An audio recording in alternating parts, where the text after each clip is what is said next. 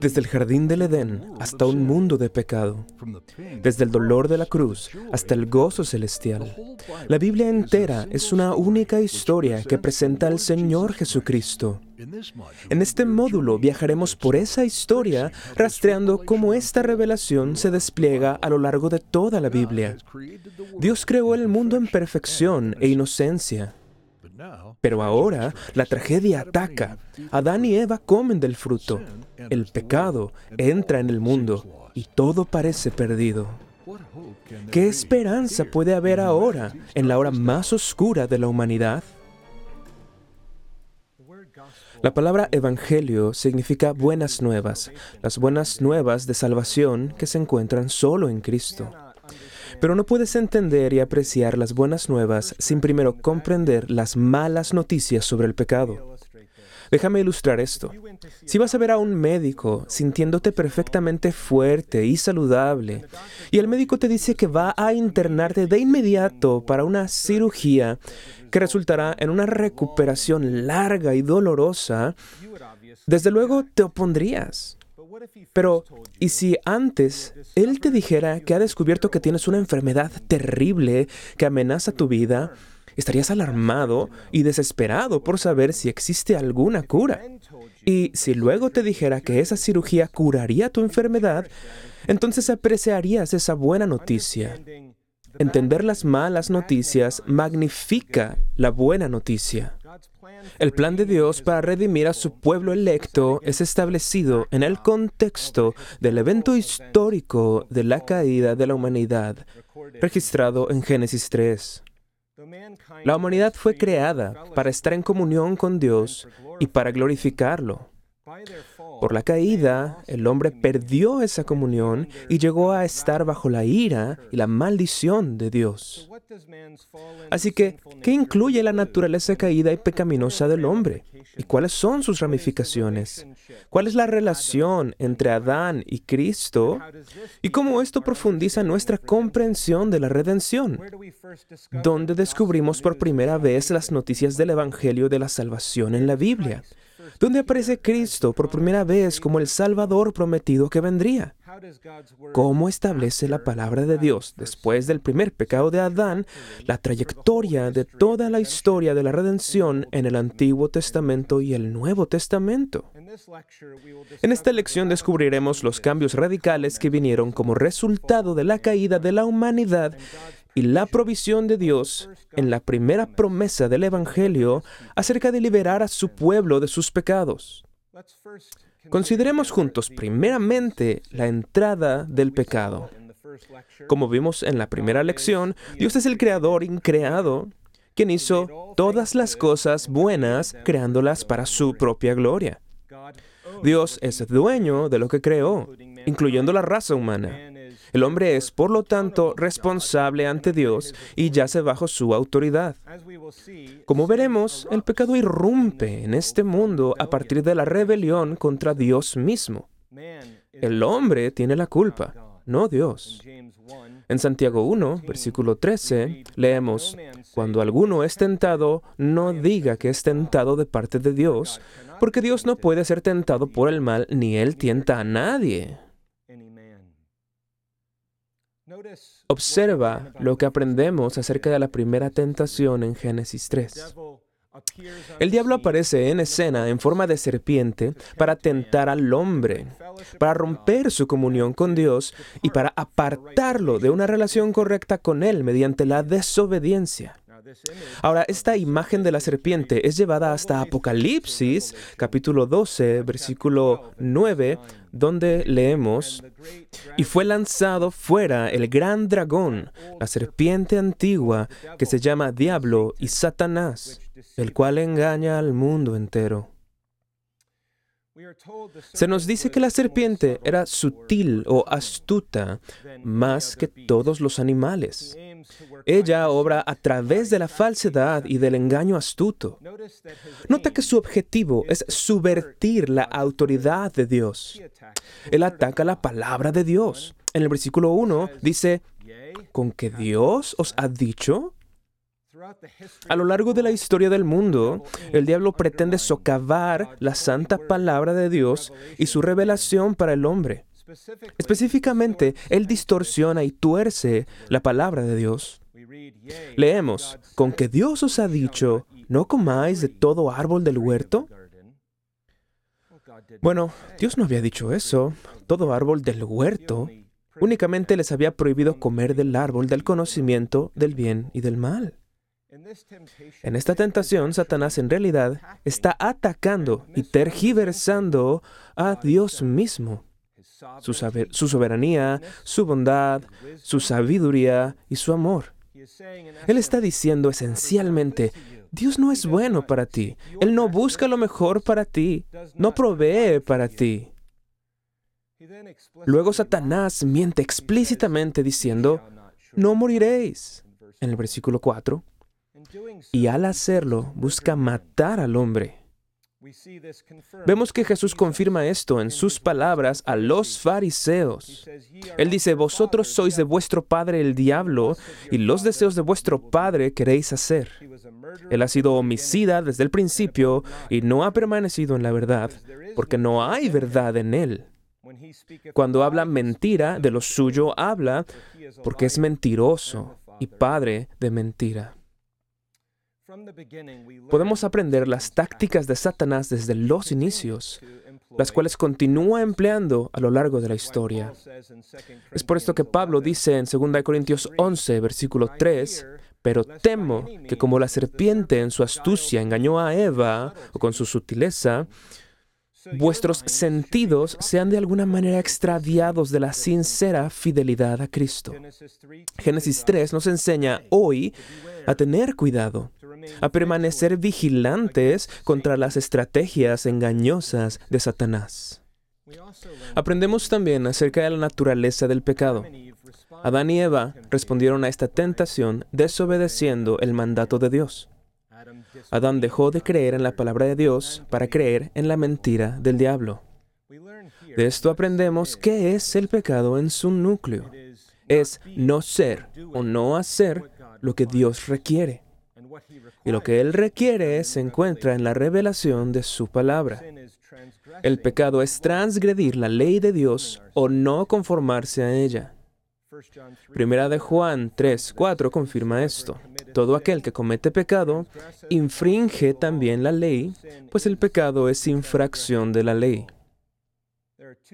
Existen dos caras de esta moneda. Hay pecados de comisión, hacer lo que la ley prohíbe, y hay pecados de omisión, no hacer lo que la ley de Dios demanda. En última instancia, ya que la ley refleja el carácter de Dios, violar la ley es atacar a Dios mismo. Los resultados son una miseria catastrófica. Todas las miserias de esta vida pueden ser rastreadas de regreso hasta la presencia del pecado, tal como leemos en otro lugar, el camino del transgresor es duro. También aprendemos acerca de la maldición de la muerte. Dios es justo. Él pronuncia una maldición sobre Adán y Eva, sobre la tierra y sobre la serpiente. Pero nos centraremos en la primera. El pecado del hombre resulta en la maldición de Dios debido a su desobediencia, tal como Dios le había advertido.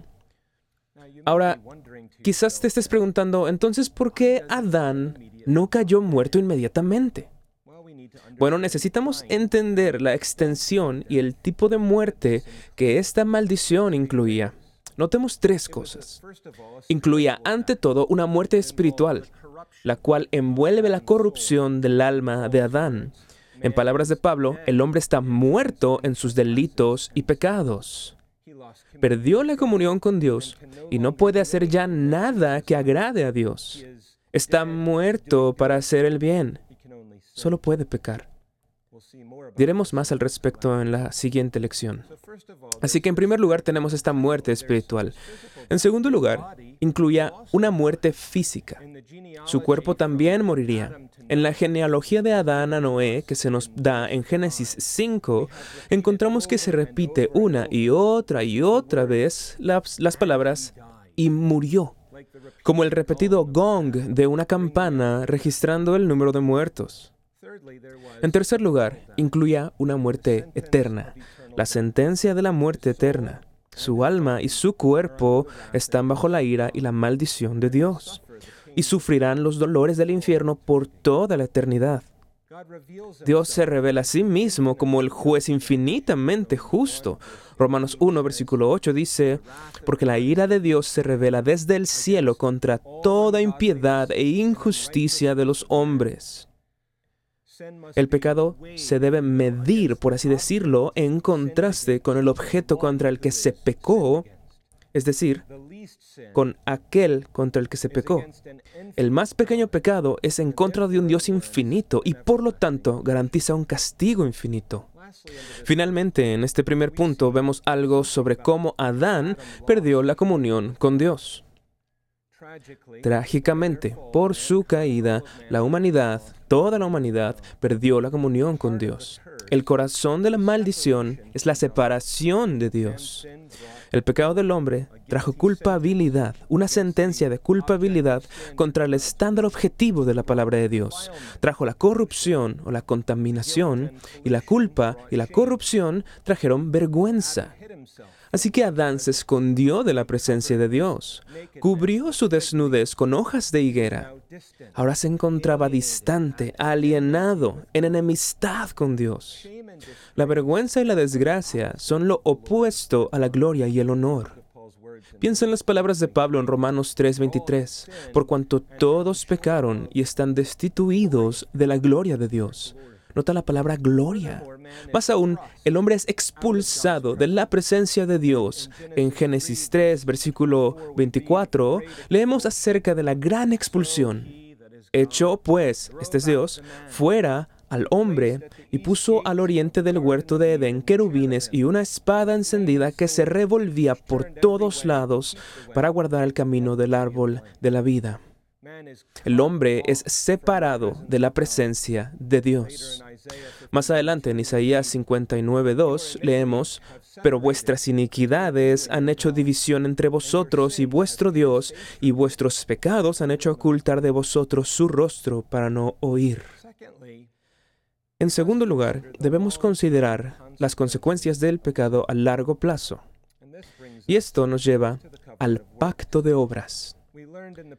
Aprendimos en la lección anterior que Dios había entrado en un pacto de obras con Adán antes de la caída.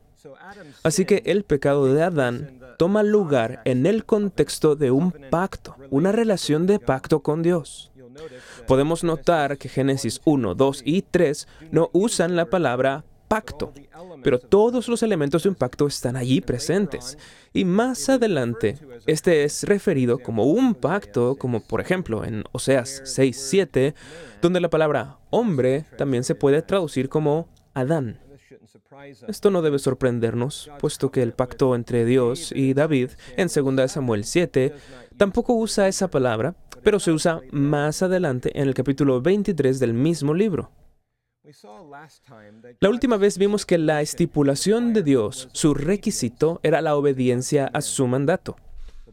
La bendición de la promesa de vida yacía en el árbol de vida bajo la condición de la obediencia y la amenaza de la maldición de la muerte por la desobediencia. Al pecar, Adán rompió el pacto y cosechó la maldición del pacto. Entonces, Adán rompió el pacto de obras como representante de su posteridad. Pero necesitamos explorar más el significado de Adán porque es esencial para entender el resto de la teología de la Biblia e incluso el lugar de Cristo.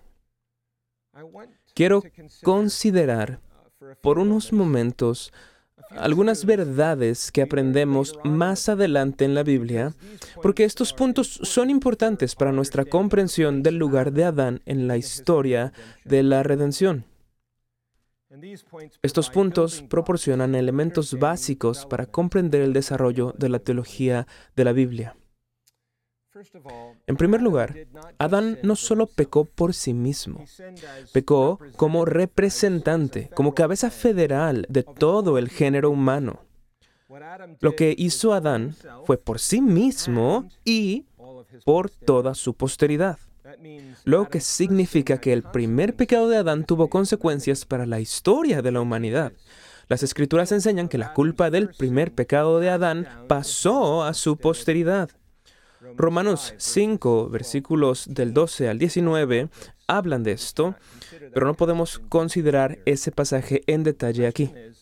La pregunta es, ¿cómo es que la culpa del primer pecado de Adán pasó a su descendencia?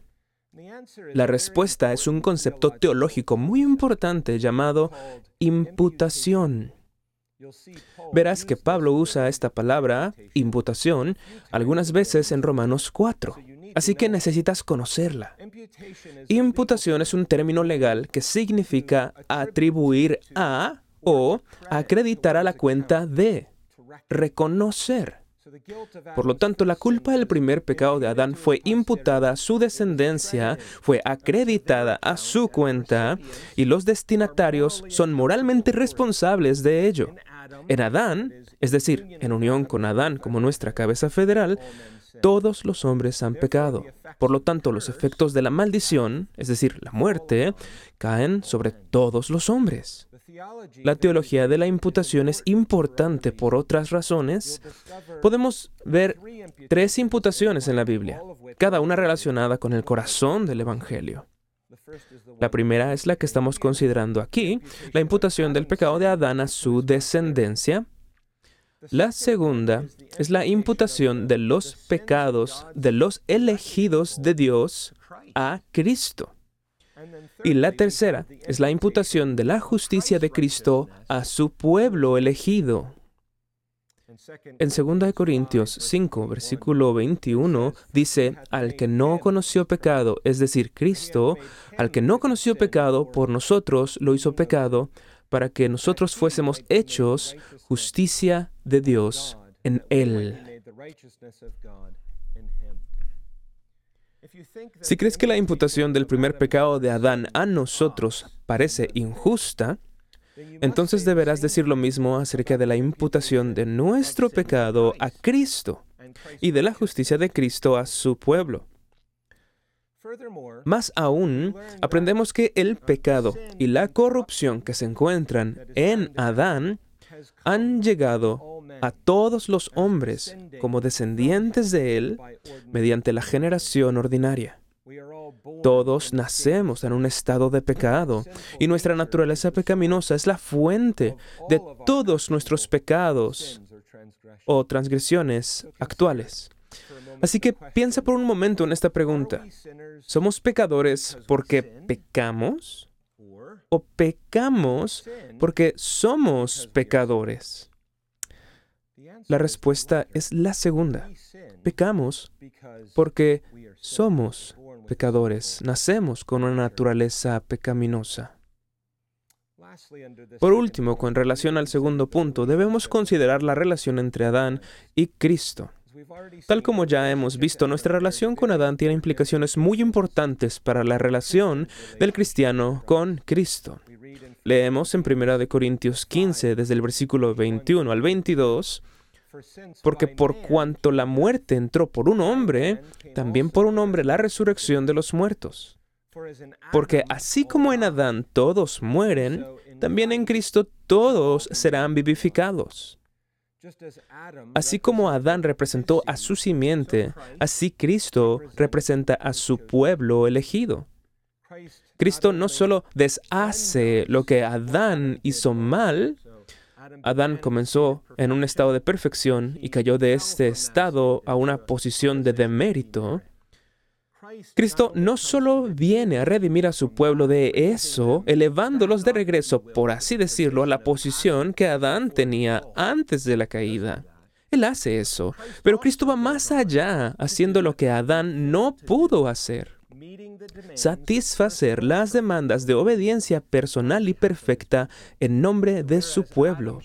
Entonces, aunque Adán debía haber obedecido y haber sido elevado a la vida eterna, desobedeció y cayó. Cristo viene y no solo regresa a la posición de Adán, sino que hace por nosotros lo que Adán no pudo hacer habilitándonos así para heredar la promesa de la vida eterna. Tenemos aquí los inicios de la preparación para Cristo y la provisión de la justicia por la fe en Cristo, lo cual consideraremos más adelante hacia el final de este curso. En tercer lugar, debemos considerar la primera promesa del Evangelio. Esto nos lleva al punto de la primera promesa del Evangelio. Quizás has presenciado cómo se pone el sol y desciende la oscuridad, pero aparece una estrella solitaria en el cielo, brillando contra el telón de fondo de este cielo negro. Esto es lo que sucede en Génesis 3, versículo 15, donde vemos la primera promesa del Evangelio después de la caída. Una promesa que se cumplirá en Cristo. Dice, y pondré enemistad entre ti y la mujer, y entre tu simiente y la simiente suya, ésta te herirá en la cabeza, y tú le herirás en el calcañar. Entonces aquí está Cristo nuevamente, en Génesis 3, esta vez representado como el Salvador. El puritano John Owen señaló que Génesis 3.15 proporciona, cito, el embrión de toda la doctrina de la salvación para los pecadores. Así que es el primer destello, por así decirlo, en el nuevo horizonte de la gracia de Dios. Destaquemos cuatro cosas en este punto. En primer lugar, esta promesa es la semilla del pacto de gracia. Vimos que Adán rompió el primer pacto, el pacto de obras. Vimos también que debido a la distancia entre Dios y el hombre, el Señor debe condescender para relacionarse con el hombre a través de un pacto. Así que ahora un nuevo pacto es necesario, un pacto adecuado al nuevo contexto de la caída del hombre en el estado de pecado. Los teólogos lo llaman el pacto de gracia, por medio del cual Dios provee para la salvación de su pueblo. Y encontramos esta primera semilla del pacto de gracia aquí en Génesis 3:15. Notemos que, una vez más, Dios toma la iniciativa en establecer el pacto por su parte podemos ver a Dios buscando a Adán. Entonces oímos, y pondré enemistad. Ese es el Señor. A lo largo del resto de la Biblia observaremos cómo esta semilla del pacto de gracia echa raíces y profundiza. Dios manifestará y expandirá su revelación del pacto de gracia a través del resto de la historia de la redención. Nuestro entendimiento de este, el único pacto de gracia, se hará más y más claro a través del pacto de Dios con Noé y luego con Abraham y luego con Moisés y con David, llegando hasta su máxima expresión en el nuevo pacto. Entendemos que hay una continuidad dominante, rastreable desde Génesis 3.15 hasta Apocalipsis 22 revelando el plan de redención de Dios a través de su pacto de gracia. Vemos solo un rayo de luz aquí en Génesis 3.15, pero Dios construirá sobre esto en nuestros estudios posteriores, como verás. La pregunta 20 del Catecismo Menor resume estas verdades. Dice, como Dios de su propia soberana voluntad había elegido desde el principio a los que iban a gozar de la vida eterna, entró en un pacto de gracia para liberarlos de su estado de pecado y de miseria e introducirlos en un estado de salvación por medio de un redentor. Esto resultará en la restauración de la comunión con Dios. Cristo aplastaría la cabeza de la serpiente. En las palabras de Colosenses 2.15, y despojando a los principados y a las potestades, los exhibió públicamente, triunfando sobre ellos en la cruz. Pero en el proceso, el talón de Cristo sería herido esta es una referencia a su obra en la cruz. Cristo sería hecho maldición. Cristo tomaría el lugar de su pueblo y se sometería a la muerte y al juicio y a la ira de Dios. Esta maldición original proporciona el trasfondo para la salvación venidera de Dios, la salvación de su pueblo a través de Cristo. En Gálatas 3, versículo 13, dice, Cristo nos redimió de la maldición de la ley, hecho por nosotros maldición, porque está escrito, maldito todo el que es colgado de un madero. Vemos un indicador sutil de esto en Génesis 3, versículo 21. Y Jehová Dios hizo al hombre y a su mujer túnicas de pieles y los vistió. Dios eliminó el intento del hombre de cubrir su propia vergüenza y los vistió con su propia provisión. Ahora las pieles, por supuesto, implican la muerte de animales.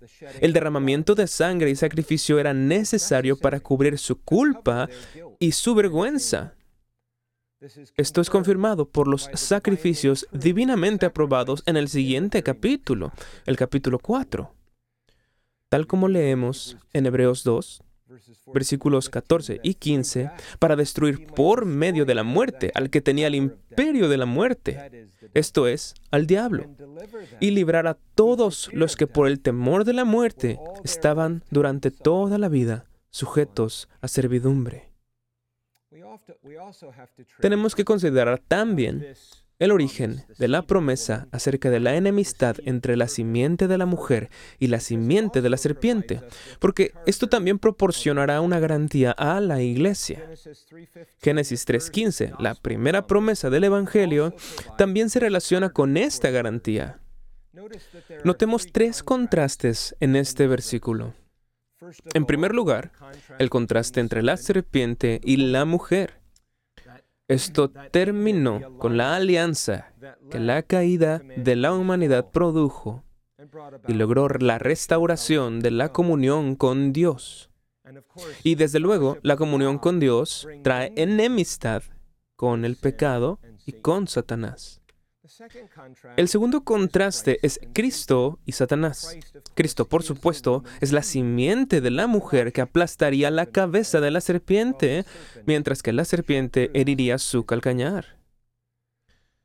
Pero en tercer lugar, hay un contraste entre la iglesia, la simiente de la mujer, y el mundo, la simiente de Satanás. Esto representa una gran división. El resto de Génesis traza líneas de distinción entre la simiente fiel de la mujer y la simiente rebelde de la serpiente, separando el linaje de Set y Caín, Isaac e Ismael, Jacob y Esaú. La simiente de la mujer, en última instancia, por supuesto, conduce a Cristo lo cual también establece el contexto de enemistad y guerra entre la iglesia bajo Cristo y el mundo bajo el dominio de Satanás, que puede rastrearse a lo largo de toda la historia de la redención. La comunión con Dios requiere la separación de la comunión con el pecado, el mundo y el diablo.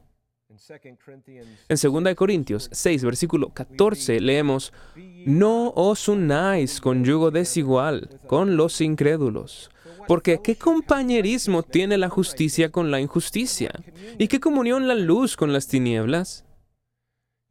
Debemos comprender la teología proporcionada en Génesis 3 para dar sentido al resto de la historia de la redención. Esto es, después de todo, una garantía para la iglesia de Cristo. Compara Génesis 3.15 con Primera de Juan 3, versículo 8 y versículo 10. El que practica el pecado es del diablo, porque el diablo peca desde el principio. Para esto apareció el Hijo de Dios, para deshacer las obras del diablo. Y continúa. En esto se manifiestan los hijos de Dios y los hijos del diablo. Todo aquel que no hace justicia y que no ama a su hermano no es de Dios. ¿Puedes notar la relación que hay entre Cristo y la iglesia y entre el diablo y el mundo? Vemos entonces que la promesa de Cristo en Génesis 3:15 se extiende hasta el triunfo del pueblo de Cristo sobre el diablo. Pablo se basa en esto en Romanos 16, en el versículo 20, donde le dice a los romanos, y el Dios de paz aplastará en breve a Satanás bajo vuestros pies. La gracia de nuestro Señor Jesucristo sea con vosotros. Amén. Él se está refiriendo a este pasaje en Génesis 3. Puedes ver esto más a fondo en lugares como Apocalipsis 12. También necesitamos considerar a dónde nos conduce esto, de modo que podamos rastrear finalmente la gran reversión de la maldición hasta el final de los tiempos, donde se transforma en una bendición. En otras palabras, esto no señala al cielo, donde ya no habrá más maldición, sino una comunión permanente para el pueblo de Dios con su Señor. Y así, de Génesis 3, donde vemos el pronunciamiento de la maldición, somos llevados a la cruz, donde vemos a Cristo cargando la maldición y los pecados de su pueblo, eliminando la enemistad con Dios y restaurando la comunión con el Señor.